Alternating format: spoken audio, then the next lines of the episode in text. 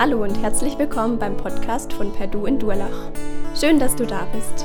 Wir wünschen dir, dass Gott die nächsten Minuten gebraucht, um zu dir zu sprechen. Viel Freude dabei.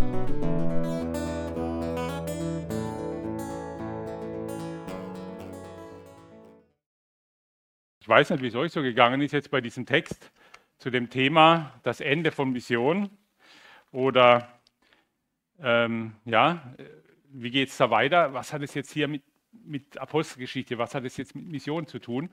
So, äh, ich hätte jetzt lieber einen Text gehabt, wo Paulus vielleicht in, in eine Stadt gekommen wäre, wo, wo er dann das Evangelium verkündet hat, Menschen zum Glauben gekommen sind, vielleicht noch ein Wunder geschehen ist, ja, und dann, dann ging es wieder weiter, wo auch Schwierigkeiten, vielleicht auch Verfolgung da war. Das sind so praktische Dinge, die wir da in der Apostelgeschichte sehen.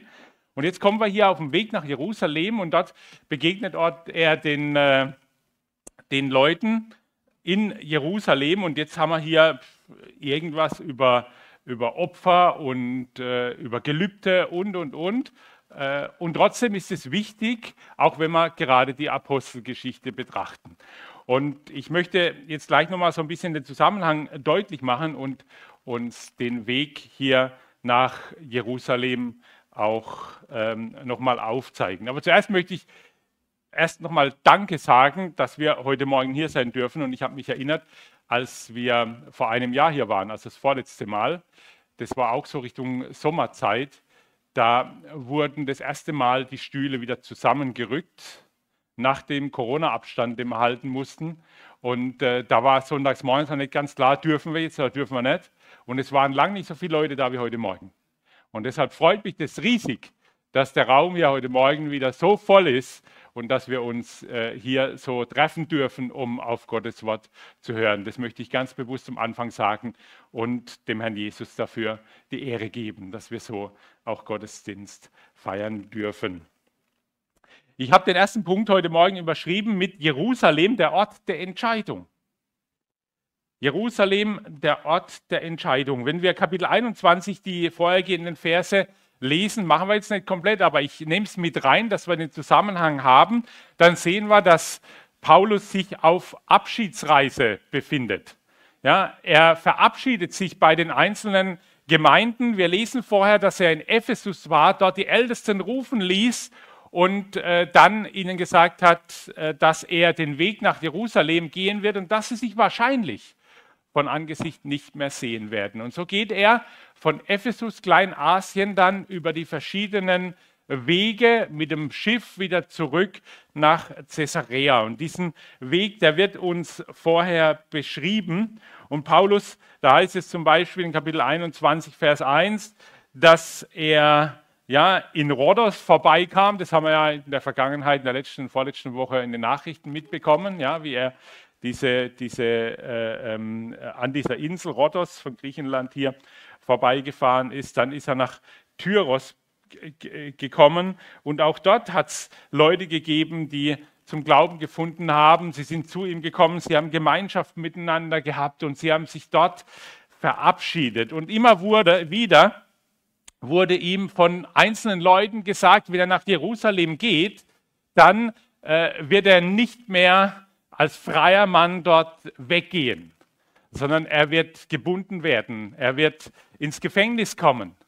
Und das ist nicht nur einmal auf dieser Abschiedsreise ihm gesagt worden, sondern öfters. Und gerade auch, gerade auch die, äh, die, die Christen, die dort mit unterwegs waren, sie haben ihm das vorher gesagt. Und Paulus geht aber diesen Weg. Ich will jetzt nicht die einzelnen Verse direkt anschauen, aber es kommt dann auch hier noch ein Prophet, der ihm ein Anschauungsbeispiel gibt und sagt, er nimmt den Gürtel von, von Paulus, er bindet seine Hände und sagt, so wie dieser Gürtel äh, diesen Mann bindet, so wirst du auch in Jerusalem gebunden werden. Und jetzt kommt hier ein guter Rat in Vers 12 von den Leuten, die dort mit dabei waren. Und da heißt es, als wir aber dies hörten, baten sowohl, als, sowohl wir als auch die Einheimischen, dass er nicht nach Jerusalem hinaufziehen sollte. Also Lukas, äh, der mit dabei war und seine Begleiter, die mit Paulus auf dieser Abschiedsreise Richtung Jerusalem unterwegs waren, sie haben ihnen einen guten Rat gegeben. Alle haben gesagt, Paulus, geh ja nicht nach Jerusalem. Ja, dort wirst du ins Gefängnis kommen, da wirst du gefesselt werden. Geh doch einen anderen Weg. Aber Paulus, er hatte den Weg nach Jerusalem vor sich. Und er hatte selbst, das lesen wir dreimal in der Postgeschichte, er hatte selbst bei seiner Berufung damals, bei seiner Bekehrung gesagt bekommen, Paulus oder Saulus damals, er wird viel leiden um meines Namens willen. Und so gibt, geben ihm seine Leute um ihn herum hier einen guten Rat, aber Paulus hat ein Ziel vor Augen, nämlich Jerusalem. Und die Frage war für mich, warum Jerusalem? Warum Jerusalem? Jerusalem, der Ort der Entscheidung. Eigentlich war der, die, die Stammgemeinde für, für die Heidenchristen war eigentlich Antiochia. Das war eigentlich sein Ursprungsort, wo auch die erste, erste Missionsreise losging. Und äh, Paulus hat aber dieses Ziel Jerusalem vor Augen. Jerusalem, was heißt es? Die Stadt des Friedens. Die Stadt des Friedens. Wir sehen aber immer wieder, wie es nicht die Stadt des Friedens ist, sondern die Stadt der Kämpfe, der Unruhen. Und äh, äh, einfach zurückgeschaut beim, beim Herrn Jesus. Jerusalem und der Tempel. Die Stadt der Entscheidung. Die Stadt der Entscheidung. Und das ist bis heute genau der Reibungspunkt Jerusalem in unserer Zeit. Wer von euch schon mal in Jerusalem war, eine Israelreise gemacht hat, der freut sich auf Jerusalem. Und trotzdem hören wir doch immer wieder von Unruhen, von Kämpfen, von Auseinandersetzungen, äh, von Auseinandersetzungen gerade in dieser Stadt des Friedens in Jerusalem. Und so war es auch bei Paulus. Er hat gesagt, ich habe ein klares Ziel vor Augen. Ich gehe nach Jerusalem. Ich möchte nach Jerusalem. Und dann antwortet Paulus hier in äh, Vers 13 auf diese, diese, diesen Wunsch, dass er nicht nach Jerusalem gehen wird. Er hätte noch so viel Gutes tun können. Eine dritte, vierte oder eine vierte, eine fünfte Missionsreise. Die Gemeinden hätten ihn noch gebraucht. Warum nach Jerusalem? Warum dort ins Gefängnis gehen? Und Paulus sagt, was tut ihr da, dass ihr weint und mir das Herz brecht? Ich bin bereit, mich in Jerusalem nicht nur binden zu lassen, sondern auch zu sterben für den Namen des Herrn Jesus. Was für ein Ziel hatte Paulus vor Augen? Wir lesen das vielleicht so locker, aber wie werden wir damit umgehen? Wisst ihr, wir haben Sommerzeit. Und wer von euch einen Wohnwagen oder ein, ein, ein Wohnmobil hat, der macht sich doch oft auf die Reise, Sommerferien. Ich suche mir einen Ort, wo es schön warm ist, wo das Wetter passt, da gehe ich hin. Und wenn ich höre, oh, das sind Unwetter, dann nehme ich halt eine andere Route, fahre ich woanders hin. Ja, wenn mir der Platz nicht passt, dann gehe ich doch woanders hin, dort, wo es am schönsten und am besten ist. Und so ähnlich haben es auch seine Mitarbeiter gesagt. Komm, nimm doch nicht den Ort, der schwierig ist. Nimm doch nicht den Ort, wo du leiden wirst, wo du ins Gefängnis kommen wirst, wo dir nichts Gutes vorhergesagt ist, wo der Geist Gottes dir so, sogar vorausgesagt hat. Und Paulus hat ein klares Ziel vor Augen. Er gesagt, es geht mir nicht darum, dass ich ein cooles oder schönes Leben habe, dass ich den besten Urlaubsplatz habe, den ich mir vorstellen kann, irgendwo auf Hawaii. Ah, nee, ich glaube, das war auch nichts. Gell? Ja, ähm, ja, das ist gar nicht so ohne.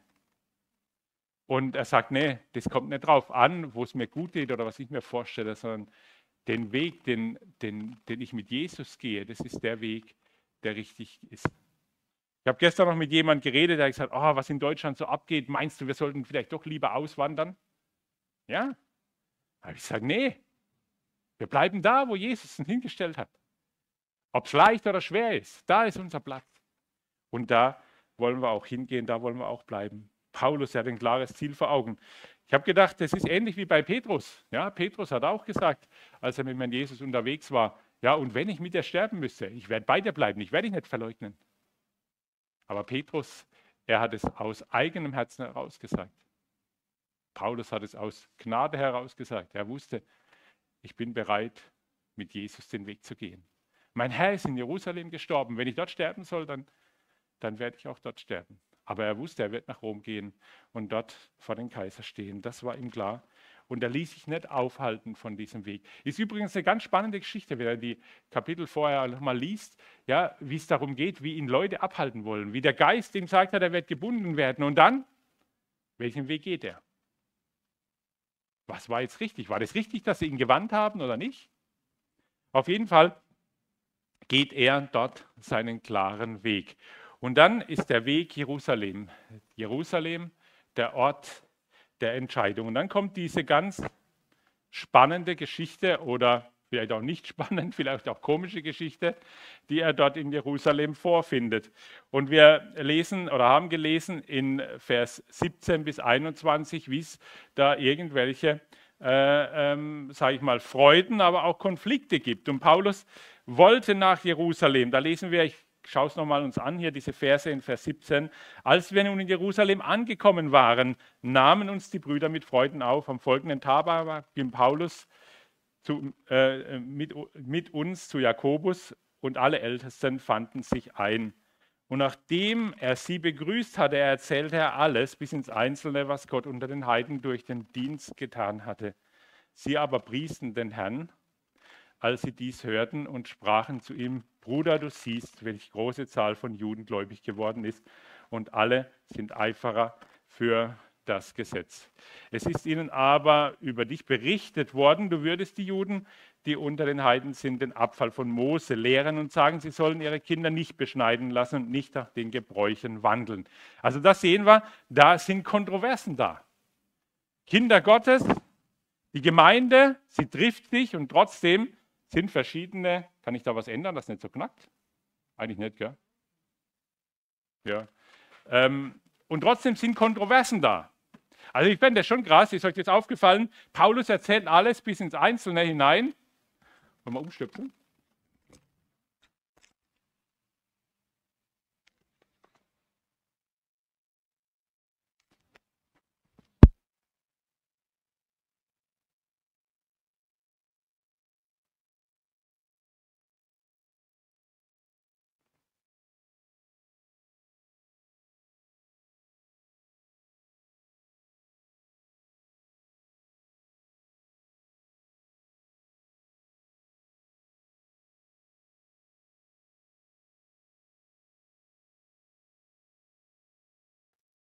Ja, ähm, also wenn es jetzt immer noch knackt, dann liegt es wahrscheinlich an meinen alten Knochen, die so ein bisschen knacken.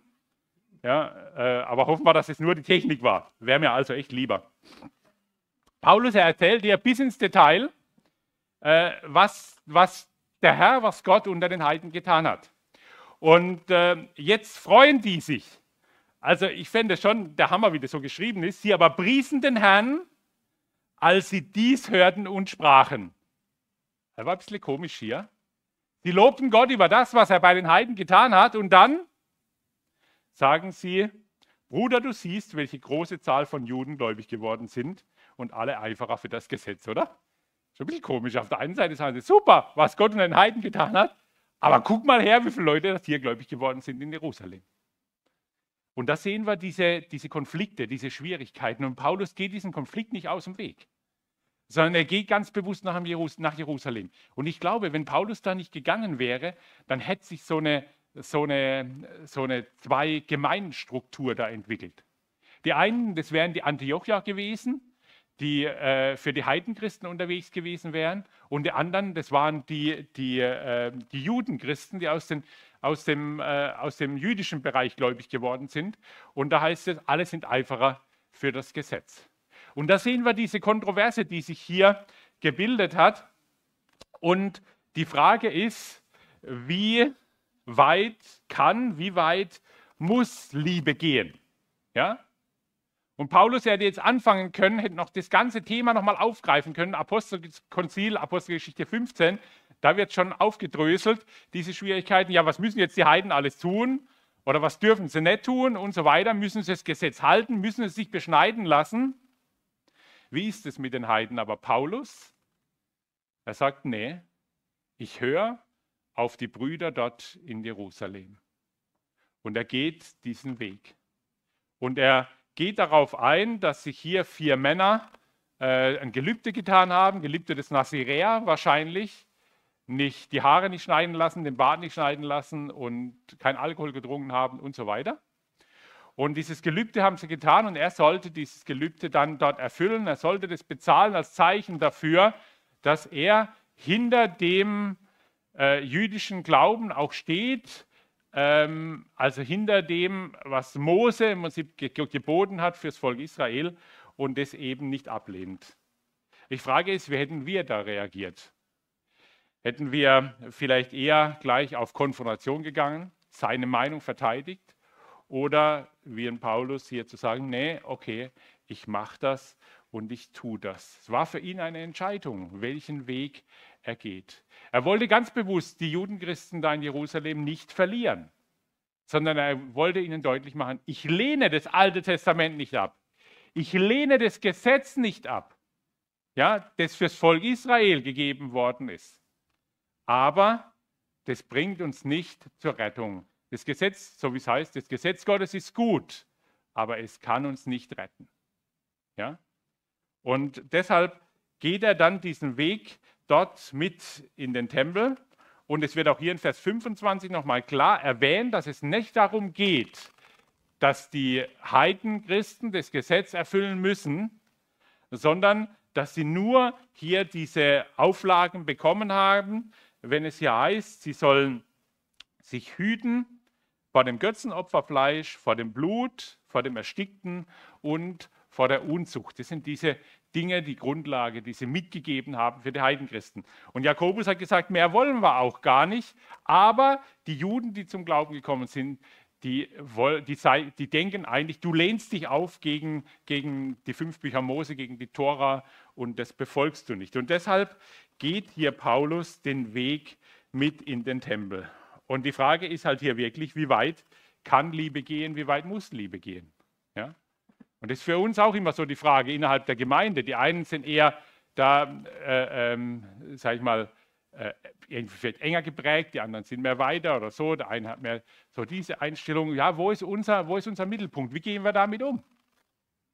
Und ich glaube, es ist gut, dass wir nicht alle nur, äh, äh, ich mal, gleich gepolt sind oder gleich denken, sondern wir dürfen unsere unterschiedliche Denkweise und so weiter haben. Die Frage ist, in welchem Rahmen befinden wir uns da? Und der Rahmen ist hier ganz klar festgelegt. Der Rahmen ist die Gnade, der Rahmen ist Jesus. Der Rahmen ist hier nicht, dass wir durch Gesetze gerecht werden, sondern durch Gnade. Aber hier wird eben deutlich gemacht, was dann für uns eben auch äh, dann nicht sein soll. Ja, das wird ja in den Briefen auch deutlich gemacht. Thema Unzucht, Thema Götze, was ist unser Götze und so weiter. Ja? Wir kommen zum zweiten Punkt, Jerusalem, der Ort der Entscheidung. Übrigens wird Jerusalem weiterhin ein Ort der Entscheidung sein. Wenn wir die Bibel lesen, dann wissen wir, da geht es nämlich immer zwischen Gott und dem Teufel. Äh, da spielt es die Endzeit noch eine ganz große Rolle. Jerusalem, der Zankapfel der Welt, der Ort der Entscheidung, der dort dann letztendlich auch stattfinden wird. Wir gehen weiter, der Tempel, der Ort der Anbetung. Paulus geht ab Vers 27 dann hier in den Tempel, da heißt es, als aber die sieben Tage zu Ende waren, brachten die Juden aus der Provinz Asia, die, im, die ihn im Tempel sahen, die ganze Volksmenge in Aufruhr und legten Hand an ihm. Und sie schrien, dieser, diese, ihr israelitischen Männer, kommt zur Hilfe. Das ist der Mensch, der überall jedermann lehrt, das Volk und das Gesetz und diese Städte, gegen dieses Volk, das Gesetz und gegen diese Städte. Dazu hat er auch noch Griechen in den Tempel geführt und diese heilige Stätte entweiht. Jetzt geht es im Tempel wieder um diese Auseinandersetzung. Und äh, ähnlich wie in Jerusalem, diese Entscheidung, was ist jetzt richtig, was ist falsch. Und das kennen wir doch auch schon von Jesus, oder? Wo Jesus selbst Angst hatte, oder was heißt Angst hatte, zurückgezogen hat, nach Jerusalem hinaufzuziehen.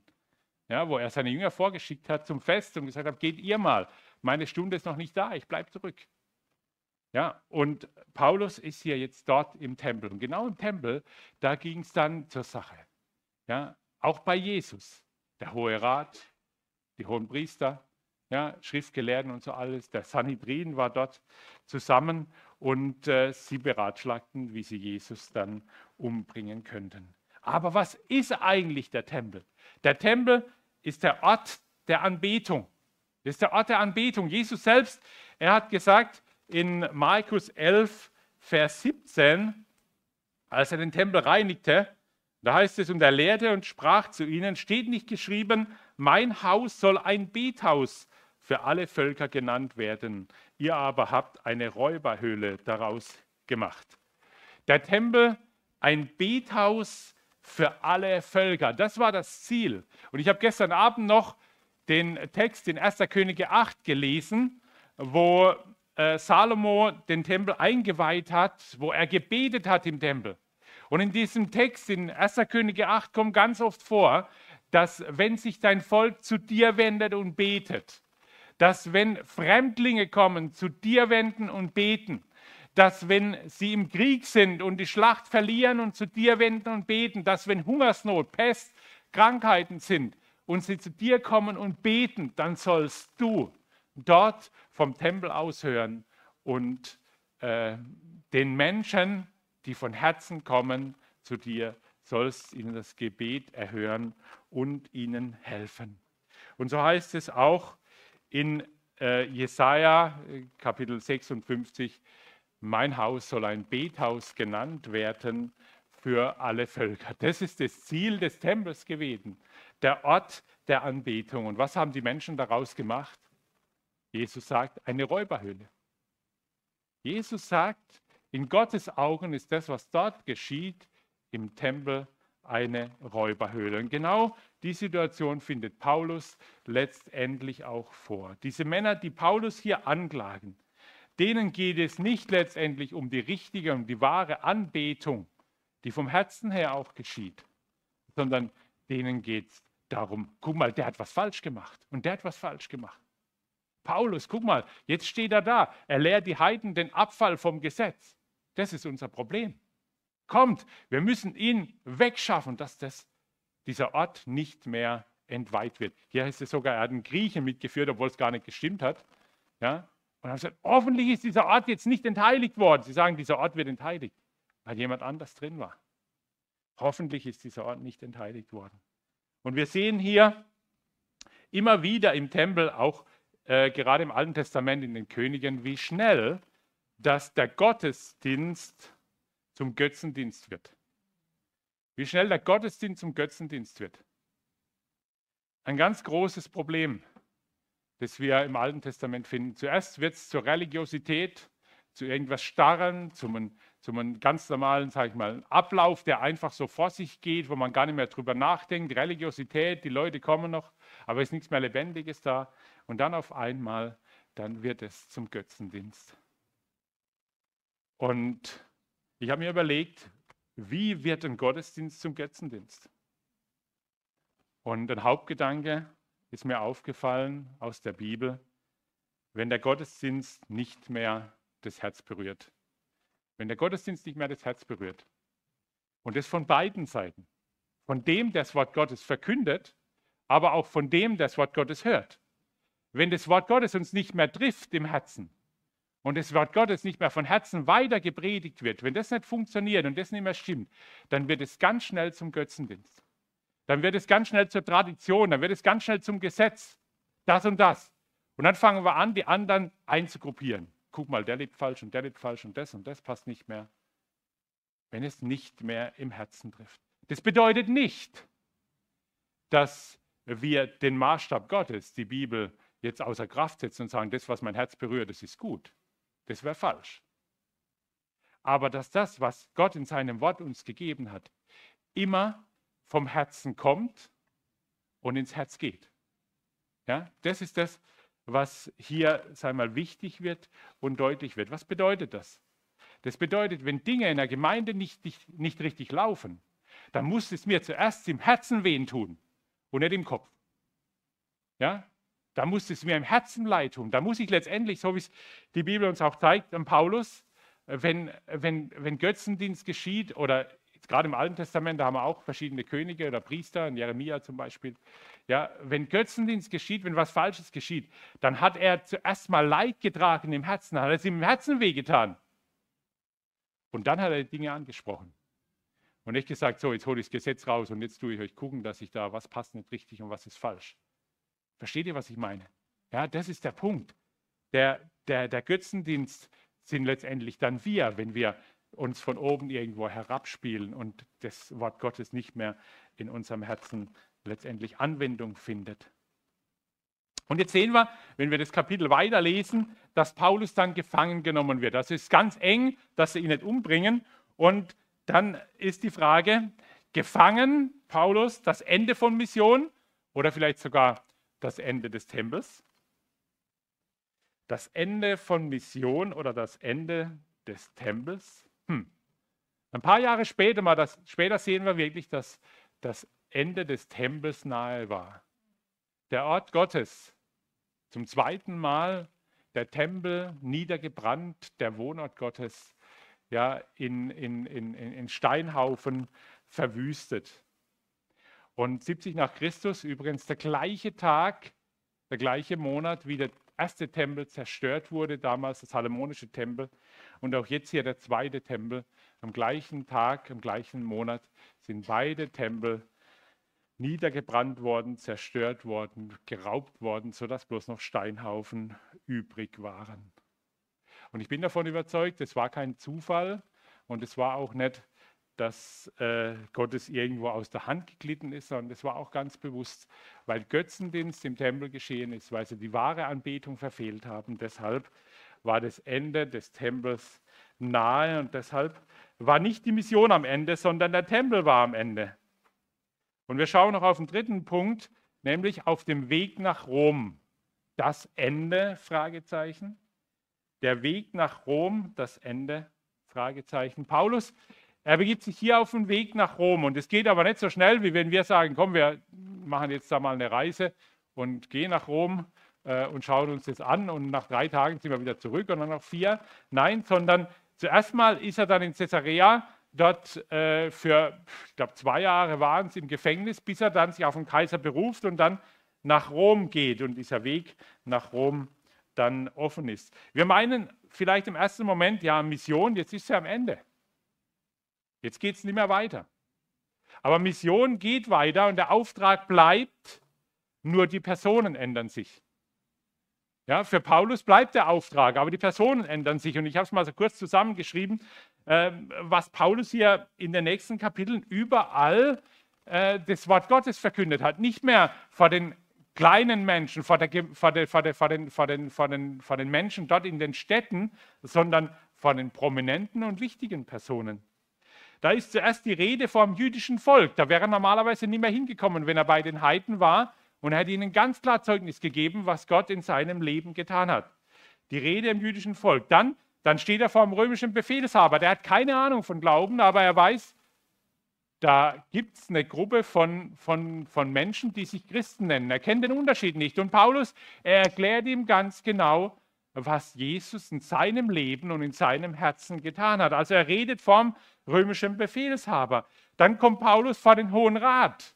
Auch da war er nicht mehr gestanden und jetzt kommt der Hohe Rat zu ihm und sie verhandeln dort ihm über Paulus. Und er redet von der Auferstehung und er redet von dem, was er mit dem Herrn Jesus erlebt hat. Und dann steht er vor Felix, dem Statthalter, der dann äh, ihn auch nochmal verhört. Dann kommt der Statthalter Festus, weil er übergeben wird dem nächsten Statthalter. Auch da erzählt er wieder seine Geschichte und es geht weiter. Die Menschen werden auf einmal prominent, die das Evangelium hören. Wie sie damit umgehen, ist dann ihre Sache. Aber sie haben es gehört. Dann kommt sogar der König Agrippa, der, der genau weiß, um was es geht und der dann sagt, es fehlt nicht viel, ich würde mich noch bekehren, aber er geht weg.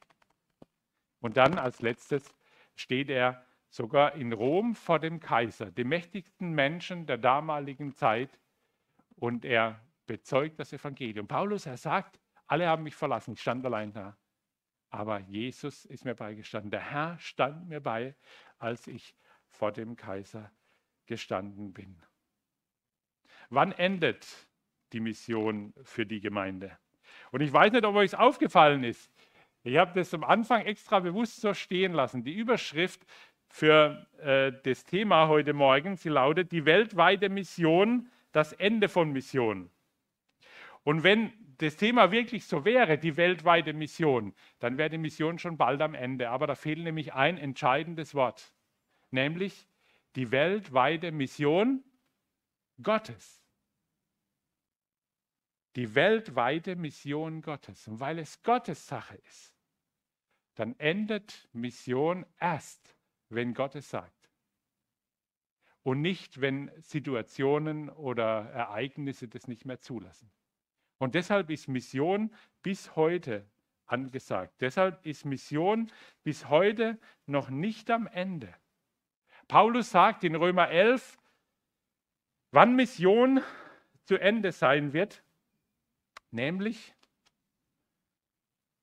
in Kapitel 11, Vers 25, bis die Vollzahl der Heiden eingegangen ist, heißt es hier. Denn ich will nicht, meine Brüder, dass euch dieses Geheimnis unbekannt bleibt. Also Geheimnis, eins der sieben Geheimnisse im Neuen Testament, öffnet hier äh, Paulus. Er sagt, ich will nicht, dass dieses Geheimnis unbekannt bleibt, damit ihr euch nicht selbst für klug haltet. Israel ist zum, gleich, zum Teil Verstockung widerfahren, bis die Vollzahl der Heiden eingegangen ist.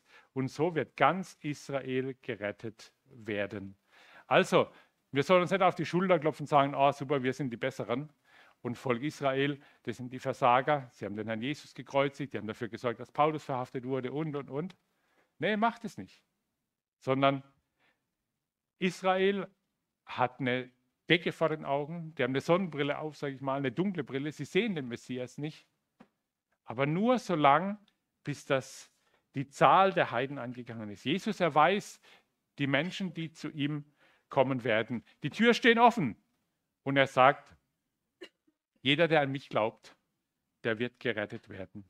Die Türen stehen offen und es fehlen noch Leute. Und deshalb ist Mission angesagt, bis der Letzte der Heiden dazukommt.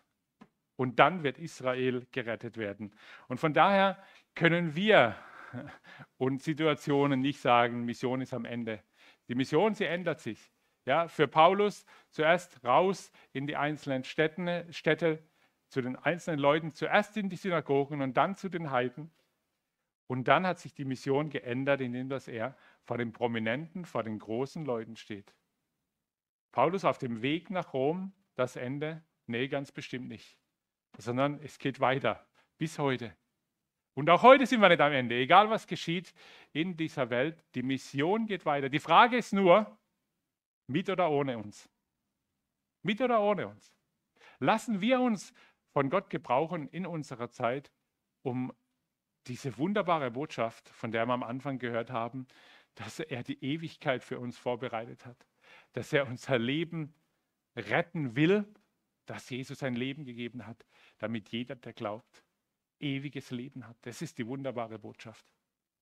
Und dass er mit uns geht in unserer Zeit ja, dass äh, kein Tag, keine Stunde wir allein sind, sondern wir wissen dürfen, ich bin bei euch alle Tage bis an der Weltende. Amen. Ich möchte noch beten. Himmlischer Vater, wir danken dir von ganzem Herzen für dein Wort. Danken dir für Apostelgeschichte, wo wir sehen, dass auch nicht alles glatt lief, wo unterschiedliche Meinungen da waren und wie du trotzdem auch da Gnade geschenkt hast, dass die Mission nicht am Ende war, deine Mission nicht am Ende war, sondern dass es weiterging auf eine andere Art und trotzdem bis hin nach Rom vor die Mächtigen der Welt.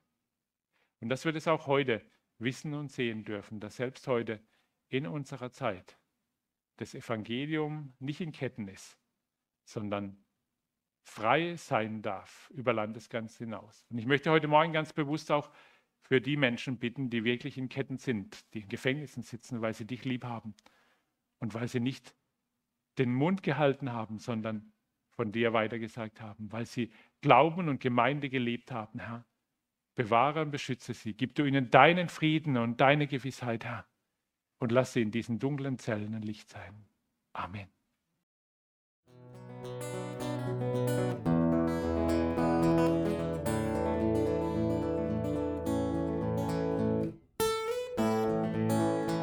Wir hoffen, der Podcast hat dir weitergeholfen. Falls du noch Fragen hast, besuche gerne unsere Homepage unter www.per-du.church. Hier findest du alle wichtigen Infos zur Gemeinde und zum Glauben. Tschüss und bis zum nächsten Mal.